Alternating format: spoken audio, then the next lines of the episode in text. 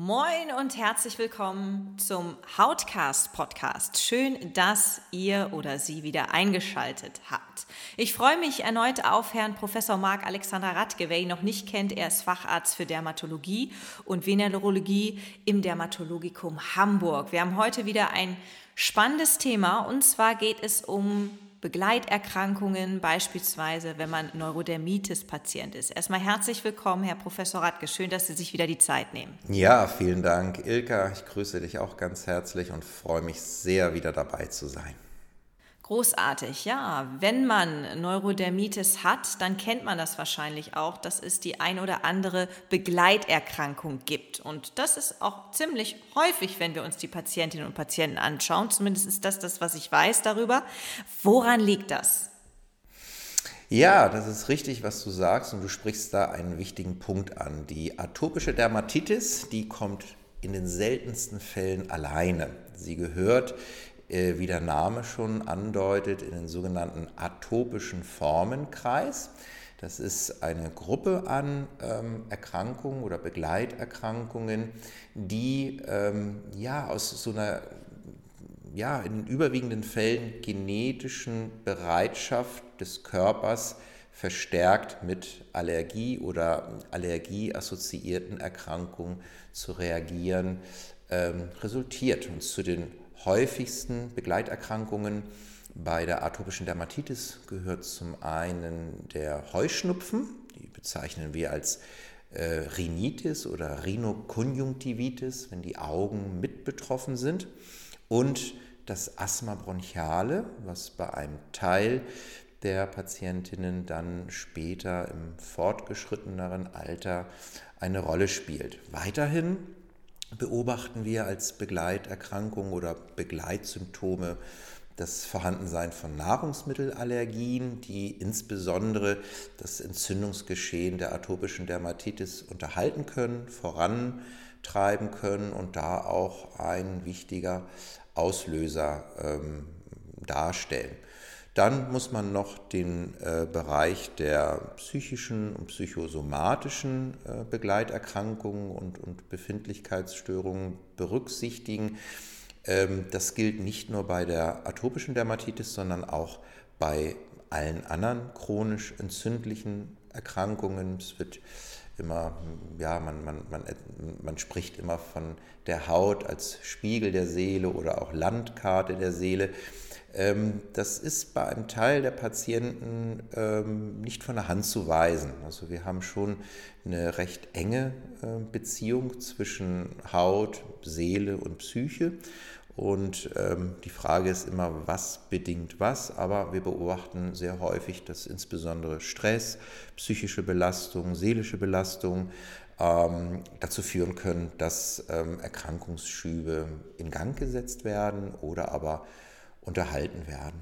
Sie haben Nahrungsmittelunverträglichkeiten angesprochen, dass die auch häufig noch mit auftreten. Dazu zählt wahrscheinlich Süßes, dazu zählen Milchprodukte, säurehaltiges Obst und vieles mehr, vielleicht auch Nüsse.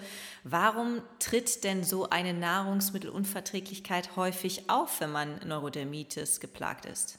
Ja, man muss das Ganze in einem äh, Gesamtkontext sehen. Also häufig ist es so, dass es eine gewisse genetische äh, Vorbelastung gibt, eine genetische Prädisposition.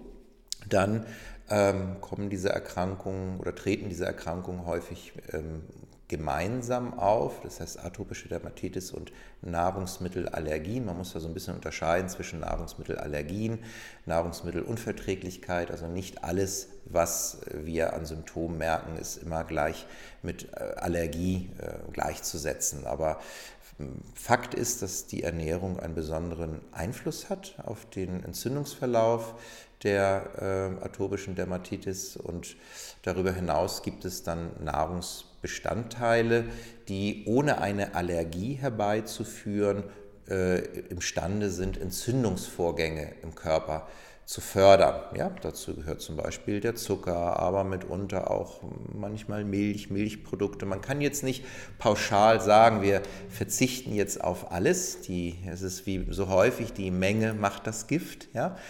Ähm, aber ähm, klar ist, dass eine ausgewogene Ernährung ähm, sich grundsätzlich günstig auf den Krankheitsverlauf ähm, auswirkt. Und wenn Nahrungsmittelallergien oder Unverträglichkeit bestehen, dann sollten diese frühzeitig erkannt werden, frühzeitig diagnostiziert werden, um hier ähm, ja, einen unnötigen langen Leidensweg der Patientinnen zu, zu vermeiden. Ja. Grundsätzlich kann man sagen, dass frisch zubereitete Lebensmittel grundsätzlich günstiger sind. Ähm, Zusatzstoffe wie viel Zucker, Konservierungsmittel sollten ähm, darauf sollte verzichtet werden. Aber welche Lebensmittel individuell vertragen werden, ist etwas, was wirklich von ähm, Person zu Person unterschiedlich ist. Was wir hier empfehlen, insbesondere in, in der Frühphase der, der Diagnostik, ein Symptomtagebuch zu führen. Das heißt, dass man einmal hergeht und schaut, ähm, was hat man wirklich an Nahrungsmitteln zu sich genommen. Da wundert man sich manchmal, wie viel dabei ist, was einem so gar nicht bewusst ist. Und dann ähm, ruhig mal zu reflektieren und auch aufzuschreiben, wie hat die Haut darauf reagiert. Ja, und dann kann man manchmal Korrelationen herstellen, dass bestimmte Nahrungsmittel einfach dazu führen, dass die Entzündung oder aber auch äh, Symptome wie Schnupfen, Niesen, Husten, Tränen der Augen, Juckreiz, ja, Ausschläge an der Haut oder auch Magen-Darm-Probleme ähm, dann bei bestimmten Nahrungsmitteln individuell häufiger vorkommen. Und manchmal ist es dann auch so, dass wenn man diese wir nennen das Triggerfaktoren, also Auslöser von Schüben, wenn man die identifizieren möchte, ähm, empfiehlt sich dann mal eine Auslassdiät. Das heißt, dass man versucht, ähm, eine Zeit lang wirklich nur häufig Verträgliches zu essen und dann zu schauen, wie sich die Symptome an der Haut oder auch andere Begleitsymptome darunter ähm, entwickeln. Und dann kann man Schritt für Schritt ähm, einzelne Nahrungsmittel hinzuführen und in einem Ernährungstagebuch dann festhalten, was an der Haut dann passiert. Grundsätzlich, das gilt aber, muss man ehrlicherweise sagen, auch für andere entzündliche Erkrankungen, ähm, stärkt eine ausgewogene Ernährung den Körper gegen Infekte, die wiederum Schübe auslösen können. Alkohol, Kaffee, starke Gewürze können bei ähm, Patienten mit atopischer Dermatitis problematisch sein. Ähm, das liegt daran, dass sie die Durchblutung der Haut steigern, was den Juckreiz wiederum verschlimmern kann. Dann auch schnell resorbierbarer Zucker, wie es in Süßigkeiten oder auch Weißmehlprodukten vorkommt. Auch damit sollte man sparsam umgehen. Wir hatten es vorhin schon gesagt, ähm, die sind imstande, Entzündungsprozesse im Körper ähm, zu fördern, alternativ beispielsweise Honig oder ähm, Dicksäfte, die man manchmal zu sich nimmt. Auch hier darf man sich nicht selbst betrügen. Ähm, auch da ähm, sehen wir keine ähm, gute Alternative zum gewöhnlichen Zucker. Ähm, insgesamt ist es auch hier so, die Dosis macht das Gift und ähm, man kann nicht auf alles verzichten, hm, hin und wieder auch mal einen Schlemmertag, aber wirklich bewusst mit diesen Entzündungstreibern, will ich sie mal nennen, sollte man umgehen. Frisches Obst, frisches Gemüse, äh, Omega-3-Fettsäuren, ähm, beispielsweise aus hochwertigem Leinöl, das ist immer günstig. Dann die Darmflora, Darmflora, die unser Immunsystem im Besonderen unterstützt. Wir hatten ja schon mal das Thema Mikrobiom ja, in einem Podcast. Äh, und da können zum Beispiel Probiotika in Form von fermentierten Milchprodukten helfen, ähm, wenn keine Milchunverträglichkeit besteht und beispielsweise auch Gamma-Linolensäure. Also es gibt eine ganze Reihe an, an ähm, Maßnahmen. Ähm, wovor ich immer warnen würde, wäre vor einer ja, grundsätzlichen Diät, ohne dass man wirklich genau weiß, ob man auf ein bestimmtes Nahrungsmittel auch wirklich ähm, allergisch reagiert. Ja, Jetzt gibt es nochmal das Thema, was Sie gerade schon gesagt haben, allergische Reaktion, denn Allergien, die können ja in letzter Konsequenz auch lebensbedrohlich sein.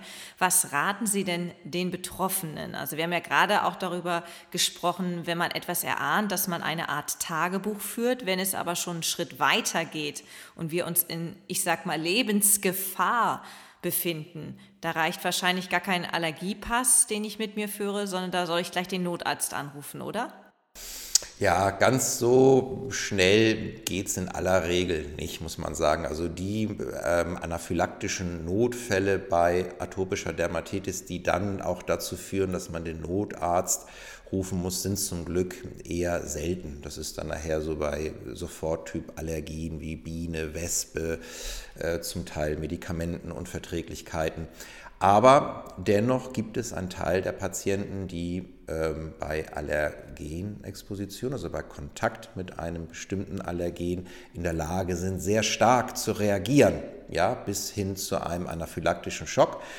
Ähm, wichtig im, im, ersten Schritt ist immer wirklich die Diagnostik. Das heißt also, dass man ähm, allergologische ähm, Testungen, das kann man über Bluttests, das kann man über Hauttests ähm, ähm, feststellen, dass man einmal wirklich äh, schaut, was für Allergien liegen vor. Und je nach ähm, Allergie gibt es unterschiedliche Verfahren, die, bei denen ähm, die Hautarzt oder Allergologe genau herausfinden kann, wogegen eine bestimmte Allergie besteht. Und wenn diese dann wirklich so stark ist, dass es zu anaphylaktischen Reaktionen, also Reaktionen, die dann wirklich in einem Notfall münden, da ist es dann wichtig, einmal, dass die PatientInnen gut aufgeklärt sind, dass die mit einem Notfallset ausgestattet werden. Das heißt, dass man dann ein Notfallset mit sich führt, was äh, ein Antihistaminikum, ein, ein flüssiges Cortisonpräparat und im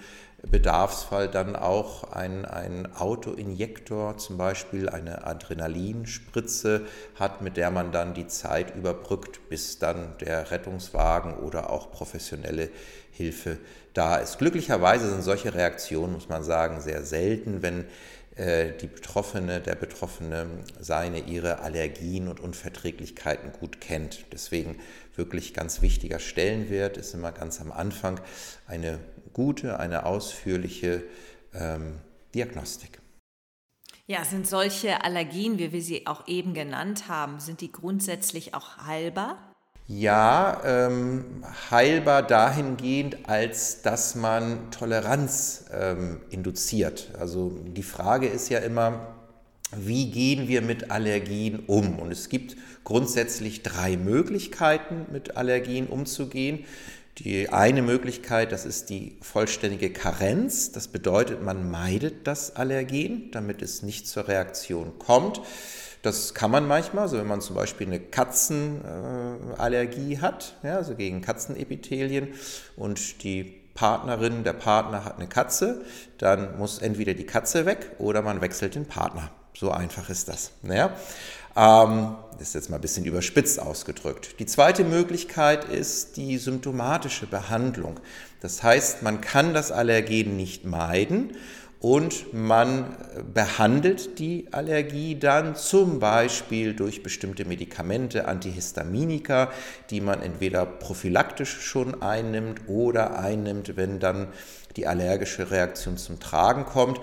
Das ist äh, sehr häufig unbefriedigend, weil äh, mitunter die Patienten dann doch unter Symptomen leiden, die dann durch bestimmte Medikamente ähm, reduziert werden, klein gehalten werden, aber Patienten sind sehr, sehr häufig nicht komplett symptomfrei. Und die dritte Möglichkeit, und das ist die, glaube ich, die du ansprichst, Ilka, das ist die Hyposensibilisierung. Das nennt man auch Allergie-Immuntherapie.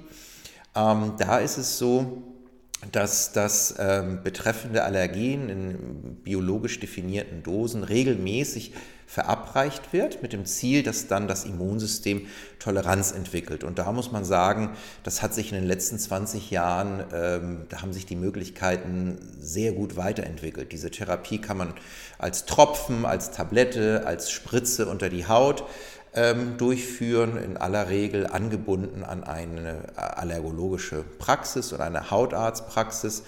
Und da muss man dann regelmäßig diese Tabletten, Tropfen oder Spritzen nehmen. Aber ähm, belohnt wird das Ganze dann tatsächlich, dass man äh, dann die Allergene, auf die sich das dann bezieht, in aller Regel man damit sehr, sehr gut leben kann. Und manchmal sogar Kreuzallergien deutlich besser werden. Nicht? Wir beobachten das manchmal bei Desensibilisierung, Birke, Erle, Hasel, das sind so Klassiker wo dann ähm, häufig auch die Nahrungsmittelkreuzallergien, ja, also Stein, Kernobst beispielsweise, sich bessern und die Patienten, Patientinnen dann wirklich eine sehr umfangreiche Verbesserung ihrer Lebensqualität erfahren. Einziger Nachteil ist, dass man diese äh, Hyposensibilisierung über längere Zeit durchführen muss. Ne? Aber wir haben schon gute Möglichkeiten. Das klingt vielversprechend. Dann sage ich an dieser Stelle vielen, vielen Dank, Herr Professor Radke, dass Sie sich wieder die Zeit genommen haben.